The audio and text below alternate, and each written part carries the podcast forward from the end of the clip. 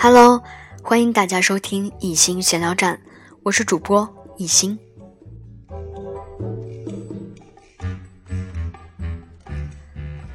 今天带给大家的是《十五岁上北大》专辑上篇第三章：晚自习借泡厕所。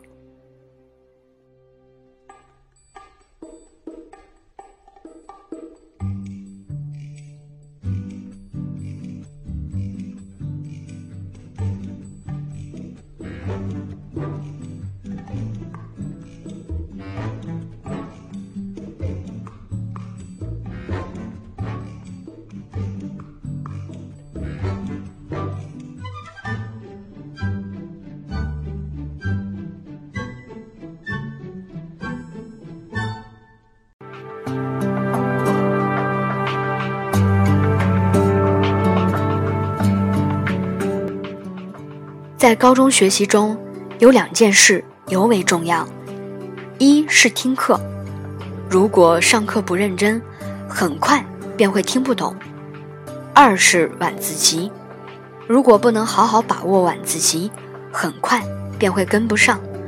当时的我在课堂上已是勉强应付，晚自习更是痛苦的时光。晚自习教室在六楼，每天。上前三层楼，我靠双脚；上后三层楼，我靠四肢。为什么靠四肢？不是因为体力不支，或者想模仿古猿人，而是我根本不想上去。那缓慢而沉重的步伐，是我心情的真实写照。知识实在太难，我学不懂；生活实在太枯燥。太无趣。白天听课就已经举步维艰、精神紧绷，晚上还要做作业、复习，岂不烦人？每天晚自习，我迟到五六分钟是平常事，早退十来分钟更是家常便饭。一个晚自习中，我基本上要去十趟厕所。为什么要去那么多趟？不是因为生理上有问题，而是我真的不知道如何面对这么繁复的知识。正是如此困难的学习，我走入厕所，对着窗户，正好能看到中关村的海龙大厦，吹着凉风。我多么希望自己能在闪耀的霓虹灯中沉醉下去，再也不要清醒。在厕所倚窗的每个五分钟，都是没有压力的五分钟，也是幸福的五分钟。尽管在这五分钟里，我的鼻子不大舒服，但一旦走出厕所，走入自习教室，看到同学、老师和题目时，我就痛苦、难过，甚至要抓狂。于是，我一次次去厕所。或者干脆说泡厕所，以这种方法来麻痹自己，熬过晚自习时光。这样的日子过了很久，或许是因为穷则变，变则通；或许是因为物极必反；或许是因为不在沉默中爆发，就在沉默中灭亡。而我又终究不甘于精神上的灭亡。我终于感到，自己不能再这样下去了。在一个大雨滂沱的日子里，我刻意丢下雨伞，冲到雨中。我在操场上肆意奔跑着，释放着身上一点本能的野性。电闪雷鸣，风雨交加，这本是一个令人战栗的夜晚，但当时的我却感到十分快慰。狰狞的天空。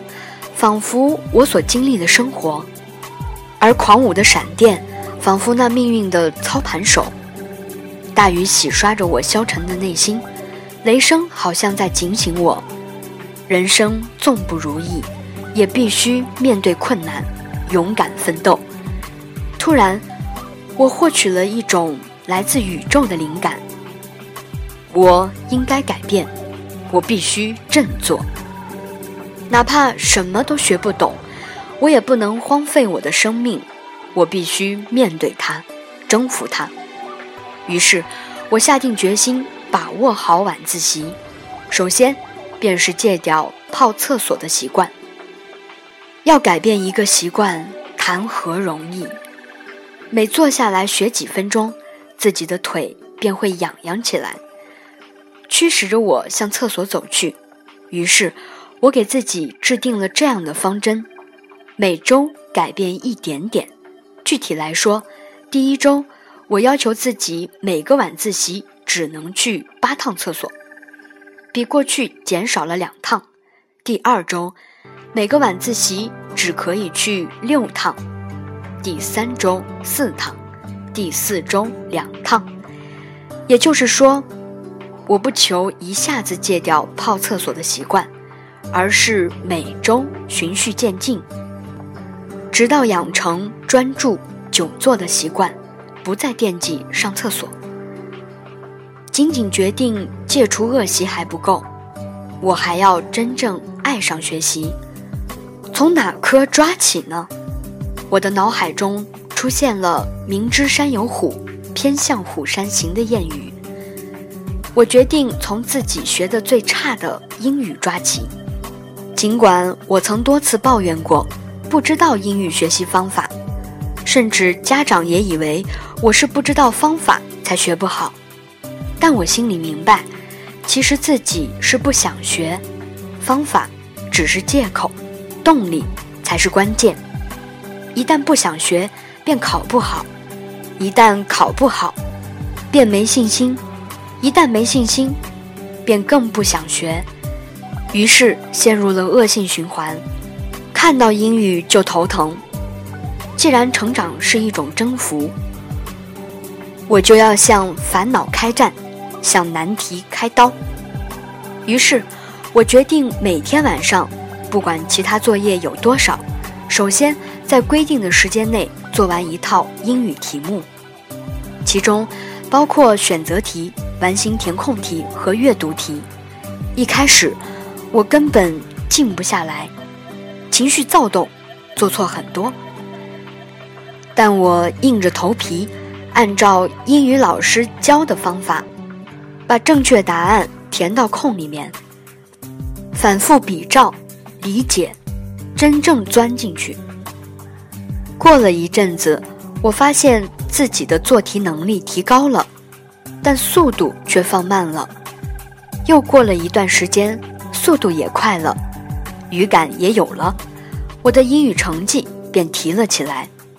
渐渐的，我发现各科都不那么令人讨厌了，课本变得亲切起来了，上课变得轻松起来了，生活变得顺溜起来了，厕所不再那么诱人了。从此，我不再用四肢爬楼，也不再迟到早退，相反，我常常既早到又迟退。把两个半小时的晚自习延长到四个小时，在这四个小时中，我交替用脑，保证高效率。这种四小时版本的晚自习，我从高二开始坚持了近两年，直到高考。它对我学习成绩的提升产生了巨大的作用。所以，我们要相信，改变，并没有我们想象的那么难。很多时候。我们不是缺乏能力，而是缺乏意愿。